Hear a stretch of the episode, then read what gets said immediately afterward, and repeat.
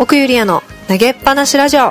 パーソナリティの奥ゆりやです、えーこの番組はテーマに合わせた様々な企画やゲストのトークを通して面白おかしく投げっぱなしな時間をお届けするポッドキャストラジオになっております。えっ、とですねまず皆さんに、えーお詫びを申し上げないといけないんですよね。えーまあ日程で言うと、えー今月の25日12月ですね25日に放送する予定だった、えーラジオ投げっぱなしラジオなんですけれどもこちらがですね私が、えー北海道の方に帰省しておりましてなんとね収録ができなかったというボンミスが起きましてまあ、あのプロデューサーのね慎吾さんとも話し合ってあの北海道のね親友とこう飲みながら飲みっぱなしラジオ北海道バージョンをね生ラミッドナイトバージョンで、はい、お届けしようかなと思って話をしてたんですけれどもなんとその親友がね胃腸炎になったということでそれもまた取れなくなり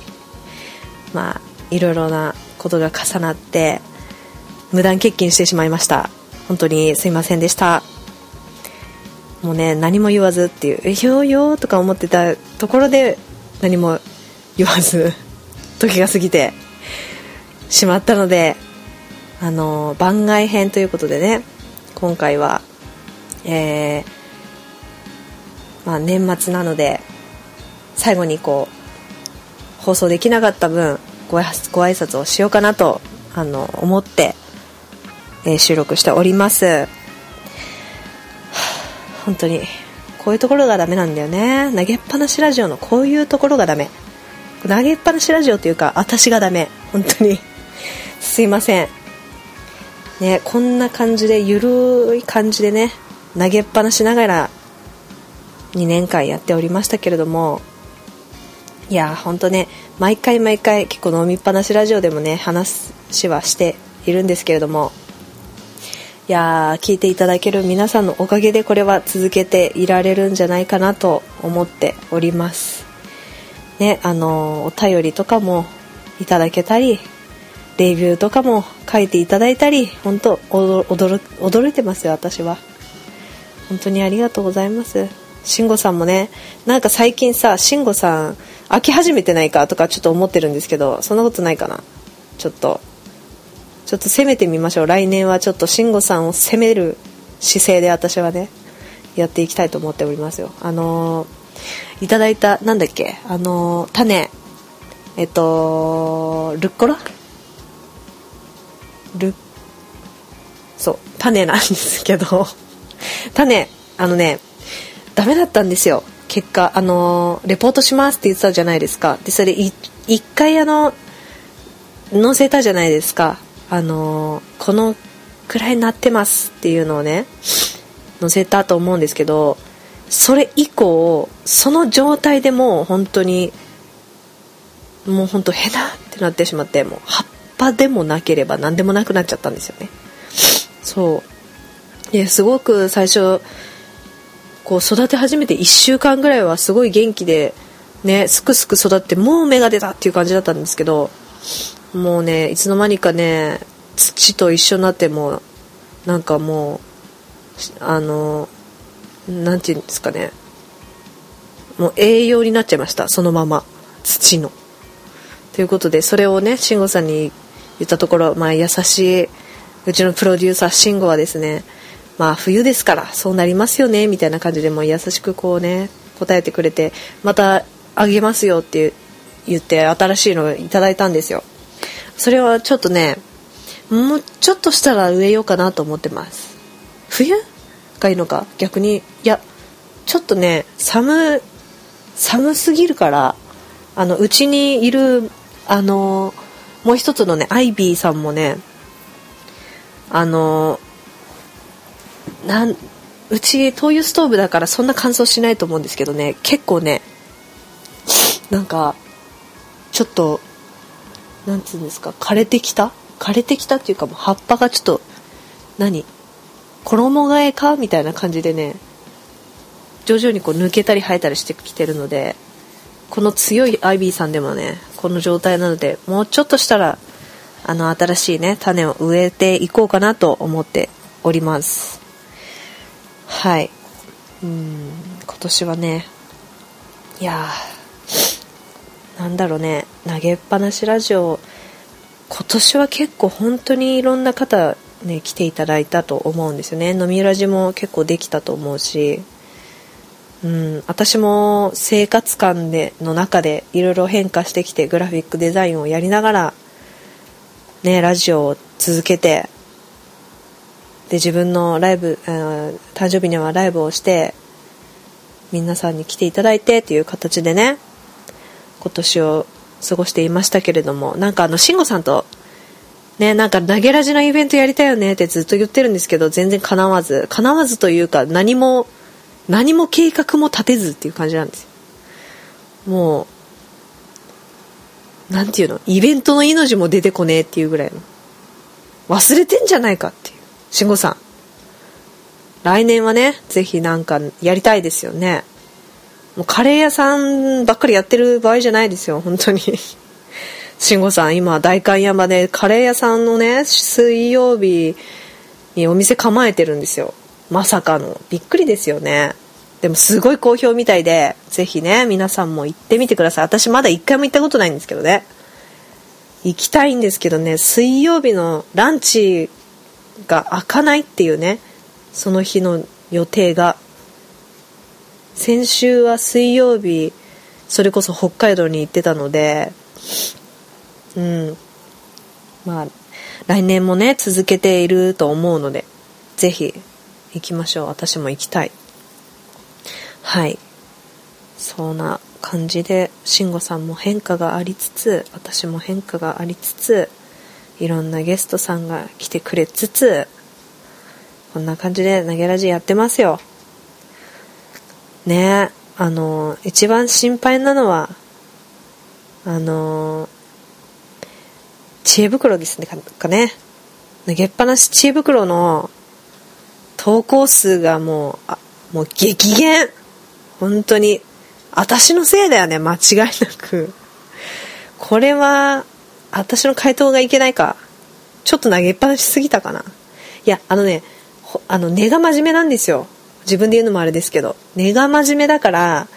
面白おかしくね、人の相談をね、話そうとすると適当になっちゃうわけよ。だから、ちょっとマジで、ちょっと本当に聞いてっていう感じの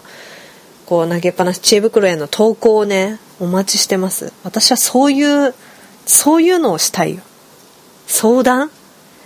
答えてくれっていう感じのことをね聞いてほしいです。意外とね結構ね偏見はもしかしたらあるかもしれないですけどね。うんでもなんだろう。結構でも友達の相談とか聞くよ？聞くよ？って言われてもっていう感じだと思うんですけど。でも結構ね恋愛相談を中心にねいろいろ相談をさしあのしてくれるんですよ。お友達は。そうなんですね。だからね是非私に何でもいいんですよ。なんか何でもいいって言ったらちょっと適当なのが結構ねたまに来るからね。適当なっていうか適当ではないけど適当かな。なんかもう下ネタがっつりっていう感じのやつがね来るからね。それは惜しみなく慎吾さんがね上げてくるから堂々と。そういうのもあったりしますよ。まあでもねそれも受け入れますけれどもぜひぜひ、えー、2018年もね投稿お待ちしておりますのでよろしくお願いいたします。はい。そんなこんなで今日はえー、慎吾さんなしで収録しております。一人ですよ。寂しいもんですよ。一人で喋るのなんて。慣れてないので。だからねあのよく言うツイキャスとかはめちゃくちゃ苦手ですね。いやいやよく本当にねやってる人よくやってるやってるなって思いますよ。しかも動画でね。もうな何あのメッセージ来るじゃないですか。まあそれが来てくれるだけいいですけどもうそれで読み上げて「あこんにちは」とかって言って画面にすごいなって思いますよね。いや私は聞いてる側ですけどなんかもう面白い人はやっぱ面白いし全然なんか飽きない一人で喋っても飽きない人は飽きないし、まあ、弾き語りとかのねやってる人も多いから弾き語りやってる人とかあとそうだな。あとまあ普通になんかなんだろう。あの面白い人とかもいたよね。モノマネする人とかさそうそういう人とかも夜中なんだよね基本的に。夜中大体ね12時過ぎ1時2時ぐらいがねもう活動時間なんだよきっと。でその時間帯ぐらいにみんながねこう一人でね話したりしてるんだけどね独り言って意外と面白いよね人の独り言って。聞いてると。独り言ではないんだと思うけどまあね視聴者がいてその人たちに向けて話してるんだと思うけどもう私からしたらもう結構独り言になりますね。これは。もう今もそんな感じですもん。ちょっと寂しい。寂しいっつって。ね結局慎吾さんをね目の前にこれ今ね描きながら喋ってるんですよ。私の中の慎吾さんをねこう表して喋ってるんですけどなかなかね慣れないですね。未だに。2年やってますけど投げラジ。未だに慣れないですね。そう。前々回？前々回かな？のなんかね小野ちゃんが来てくれた放送でも奥ゆりアのトーク力を上げようみたいなやつやってましたけどそのそういうのやって、いただけますけどね一向に上がらないってもう本当にこれ小野ちゃんに乗っ取られるぞって思いながらちょっとやってますけど。ね。本当にまあ皆さんもねもしかしたら小野ちゃんがいいんですけどっていうのがあったら本当あのこっそりじゃなくていいから言ってください。逆に。その方が私もちょっとねカツカツが入るかもしれない。入ってないわけじゃないですよ。別に。さらに入るかもしれないということで。ということで。はい。もうね一人でダラダラ喋ってますけど変わらないですね。投げラジのこの感じは。えー、そうですね。北海道に帰ってた話でもしようかな。北海道にね何があったとかじゃないんですよ。あの前回はツアーでね帰ってた時が多かったのでツアーだったりこうグラフィックのねでジャケットのデザインをねこうお仕事でいただいたやつを作ってたりするので1週間潰れたりとか結構ね1ヶ月帰ってたりとかしててもあの仕事してたりとか、まあ、ライブがあって別のあの地元じゃない北海道のね道内のところ行ってライブしたりとかあとは釧路のまあ私の地元が釧路なんですけどその釧路のライブハウスでライブやるからっていうので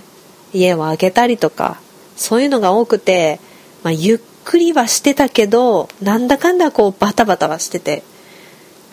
そう過ごしてたので今回は本当に何も入れないでただ帰る。ただ実家に帰るっていう名目でね行きましたので5日間ですね。行ったんですよ。そう。で一番やっぱねでも今までこうツアーで行ってた時はやっぱ音楽やってるそのイオンの方だったりとかあの PA さんだったりあと出演してる方だったりとかと会ったりね出会いとかそういうのはやっぱ多かったんですけどそういうのじゃなくてこう実家に帰って今までのね付き合ってきた人たちと会うっていうのが今までこう帰った中で一番多かったんですよ。今回が。例えばなんだろう。まあ帰って5年くらい5年数年なんか高校の同級生で同じクラスだった子がいるんですけど何かでちょっと理由はねお互いなんか多分ね子供だったんだと思うんですけど意地っぱ意地張ってたりしたのかもな。うん。なんかこう喧嘩じゃないけど話さなくなっちゃったんですよね。なんいつの日かを機に。でそれが、えー、5年前もっと前ぐらいからなっててで5年前ぐらいに親友の結婚式があってそこで行っても一言も言葉を交わさなかったんですけど私はその親友に、ね、今回もうさ大人なんだから何があったかは私は分からないけれどもう記憶にないぐらいだしもういいんじゃないかって言って呼んでほしいって言ったんですよ。そう。あのもし時間があれば一緒に会いたいみたいなことを言ったら、でどうやら声かけてくれたみたいで。でねあのあの釧路着いて空港着いてこう親友だけかと思ったらこう隠れててサプライズでこうバーって出てきてくれたんですよ。全然やっぱでもねあのそういうもう当時のままもう普通にな戻ってね楽しく遊あの3人でね遊んでもうすごいそれがね私の中ではすごく嬉しかったっていうのと楽しかったなって思ったのとやっぱ地元帰った時に会えた会える人ってやっぱ親友しかいなかったんですね。やっぱなんかこう気が合う子とかこう気を使わないというか一緒にいてすごく楽だったり楽しかったりとかそういうねまあ、会いたい会えるなとか向こうもそう思ってくれる人ってやっぱ親友しかいなくて。でもこう他の子もねそうやって思ってくれてたっていうのがすごく嬉しかったっていうのもありましたね。はい。それまあそのあとは、まあ、親友と会ったっていうのもそうですけどあのねちょっと驚くことにね釧路に12月20 20日にねスターバックス皆さんご存知のねあのかの有名なスタバがねできたんですやっとついに。今までねカフェというカフェがなかったの本当あっとねドトール的なのはあったかな？一軒っていうぐらいの記憶の片隅にあったかなぐらいの感じなんですよそのぐらいカフェってあったっけ？みたいな感じの場所だったんですけど、できたんですね。なまらでかい。北海道弁で言うと。なんまらでかくて。店舗が。駐車場がもうジャスコぐらいある。ジャスコって言ったら今もうないですけど、イオンになってますけど、でもそのレベルで、やっぱね、田舎って駐車場がまあ広いじゃないですか。やっぱり車移動だから。でもスタバのその何ていうの店舗と同じ大きさの駐車場が横にあって北海道一大きいスタバらしいんですよ2階もあってでドライブスルーがあるって初めて知ってすごいとか思ってそうでそこにねあのオープンして親友がもう行きたい行きたいって言ってスタバが大好きなんですね。で行こうみたいなんで朝から並んでめちゃめちゃ並んでてでそれで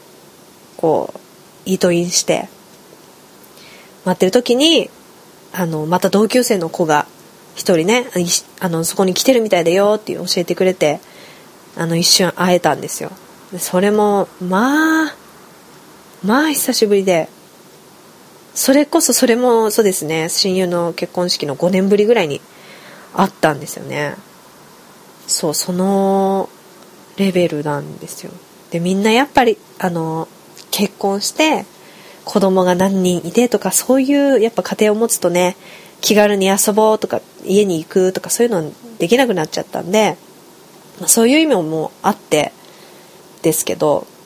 うん、会えたのは嬉しいですねまた。でその後はね友達はねあそうそうそう友達ので言うとあの帰って早々お寿司屋さんに行ったんですよ。で北海道はね回転寿司でも美味しいのやっぱり。であの名古屋名古屋家庭っていうあのお寿司屋さんがあるんですよね。でそこの回転寿司に親友と親友の子供と一緒にね食べに行ったんですけどなんとそこでねたまたま働いてた子が友達で「ああ!」ってなって声かけられてでもうその子は中学生の時の同級生なので本当に10年ぶりっていうぐらい久しぶりに会ったんですよで、ま、お寿司屋さんで、まあ、ご飯食べてそこすごいねあのねお寿司屋さんのその名古屋家庭の話をするとあのこぼれいくらっていうのがあるんですけどねこぼれいくらを頼むとあの太鼓をねダドンって叩いてあ、いや、わし、はい、よいしょ、よいしょっつってね、やってくれるの。こぼれいくらを入れてくれるんですよ、目の前で。もう祭り祭り。これをさ、席、各席1回ずつ頼んだらどうなるんだろうなとか思いながら、もう行ったら絶対頼むんです。めちゃくちゃ美味しいんですけど、ちょっといくらかかりすぎて逆にちょっと全部食べれないっていうぐらい、ちょあのね、いくらはこぼれないぐらいがちょうどいいです、やっぱり。こぼれるのは見るだけでいい。っていう感想。まあでもね、美味しいので、ぜひね、あの、釧路に来た時、名古屋家庭をね、行ってください。お寿司屋さん、回転寿司でもほんと十分美味しい。そう、あとね、友達で言うと、その、いわゆるさっき言ったジャスコですけど、あのね、釧路はね、ジャスコとね、ポスフールっていうのがあるんですけど、北海道に。もうなんていうの？もう北海道にしかないんですけど、ポス。ポスって言うんですよ、みんな。でもその北海道、あの、ジャスコとポスフールはもう全部イオンになっちゃったので、まあ、イオンになるんですけど、まあそこにたまたまね、あの、私の母親と、こうお父さんの財布を見に行こうって言って、クリスマスプレゼントに財布を買いに行こうって言って見に行った時に、なんかもうどこかしらから声かけられたんですね。ユリアっていう声がかかって、え？って思ったら、また高校生の時の同級生の子が地方に引っ越したんですけど、戻ってきてて、声かけてくれて。よくわかるもんですよね。何年経っても変わんないっていう。でもね、会った人、会った人に、あれ太ったって言われたんですよ。もうそれはね、ほんとね、もう証明されたと思思いました。もう、あ、もう痩せよう。もう何回も言ってますけどね。これ、これ多分ね、目の前に慎吾さんいたらまたかよって絶対突っ込まれてるセリフなんですけど。いやでも本当に、最近はマジでね、夜ご飯食べてないんで、徐々にね、2キロ痩せた。痩せたよ。年末、これは言っとく。2キロ痩せました。少しずつね、減らしていくんで。まあそ、そんな話はどうでもいいんですけど、まあそう、友達にそこでも会えたっていうのと、あ、あとね、親戚にもね、会いに行けたんですよ。あの、いとこが、あの、同じ釧路のね、道内に住ん、あの、釧路市内に住んでるんですけど、そのいとこのおじさんのお家にも行けて、そのね、いとこ夫婦、あいとこ夫婦っていうか、まあ、おじさん夫婦ですね、にも会えてお話ができて、あとは、まあ、母方の姉のおばさんの方ですね、の夫婦と、あと、兄の、息子たち、兄のにもね、会えて。なのでね、結構会えましたね、いろんな方に。うん。あとね、おばあちゃんとも結構長く話せて、私のおばあちゃんすごいね、自慢のおばあちゃんなんですけど、93歳で、えっ、ー、と、まだね、仕事をしてるんですよ。で、デザイナーではない、デザイナーっていうのかな？デザイナーではないんですけど、オーダーメイドで、とか、お男子とかの、まあ、いわゆる縫い子さんをやってるんですよね。で、ミシンだったり、こう、縫製の、あの、先生もやってたりとか、お洋服を作ってる人なんですよ。で、未だにね、やあの、ずっと、あの洋服作っていてで今年でもねあのアトリエの方があの閉めちゃったんですよ11月あたりでアトリエを閉めちゃったので今年はあんまりこう何もできなかったってすごい悔やんでたんですよ。全然縫えなかったんだって。手元が言うこと聞かなくてこう糸を通すのも大変で全然今年はもう1年棒に振るってしまったって言ってたんですね。だから来年はもっとできるようにやりたいんだみたいなことを言ってたんですよ。93ですよ。まだやるかって思ったんですけどいや本当にねもう好きという次元ではないぐらいもう本当生きがいとしてやってるんですよね。すっごくかっこいいなと思って。もうだからね死ぬまでもう縫いたいって言ってたんですよ。そう、それを聞いたらもう、ね、93のおばあちゃんが言ってるぐらいだからもう私はな甘っちょろいこと言言ってたらダメだなとこ。思いながらね勇気づけられて元気づけられてもうすっごく優しいおばあちゃんなんですよ。うんそうあのもうあのねなんだろうな写真？あのまあ、あのラ、イブみたいなのやったんですよ。あっちに行ってる時に。ライブっていうかあの、インスタライブみたいなやつ。そう、それでね、すごい可愛い写真が撮れたのでそれもねあの放送後期に載せたいと思います私のなんかね内側カメラだからすっごいガビガビになっちゃったんだけどだけどちょっとめちゃくちゃ可愛いのでまああの北海道ライフをぜひねあの見ていただきたいなと思ってその写真も一応ラジオの方にちょっとだけ貼りたいなと思っております。あとねおすすめしたい、えー、お店がねあるんですけれどもあの北海道行ったら結構ね札幌函館とか網走とかなんていうあと結構ね有名なところ行きがちじゃないですか。で釧路もね結構いろんなね方有名な方とかね有名な人ねとかアーティストさんとかライブしに来たりとか結構ね意外としてるんですよそうだからうん皆さんもねぜひ来てほしいあの釧路湿原がやっぱある。まあ夏とかだとね結構綺麗な景色は見れるんですけど湿原もあるしあとね摩周湖もすっごくやっぱ綺麗だしまああの釧路近辺ではないけどまあ近くではあるんですよね。北海道広いので近くって言っても結構遠いんですよ。そう。で摩周湖とかその川から流れ出てる池ができたものが上の子池っていうんですけど私は上の子池の方がすごく好きでめちゃくちゃ神秘的で綺麗なんですよね。それは本当夏の天気いい日に行くとすごく綺麗に見えます。もう水が透き通ってるんですよ。ぜひねそこも行ってほしいっていうのとあとあのアイヌ民族の、えー、街のね、えー、風景がこう表せる表されているこう街並みがねあるんですよ。温泉地があるんです。阿寒湖っていうんですけど赤の方に。あるんですけどそちらにも、えー、行っていただけるとあのその何て言うんですか雰囲気も味わえますしお土産もそこでも買えるし観光できて温泉にも入れる。でそこにあのー、施設っていうか温泉施設もあるのでこう泊まっても行けるし結構ねバスとかで別のホテルに泊まってもすごく大きい温泉に入ることもできる。全部あのつながってるのでうん。あのー、結構充実してる場所なので行っていただきたいなと思ってます。でまああとね、まあ、そこも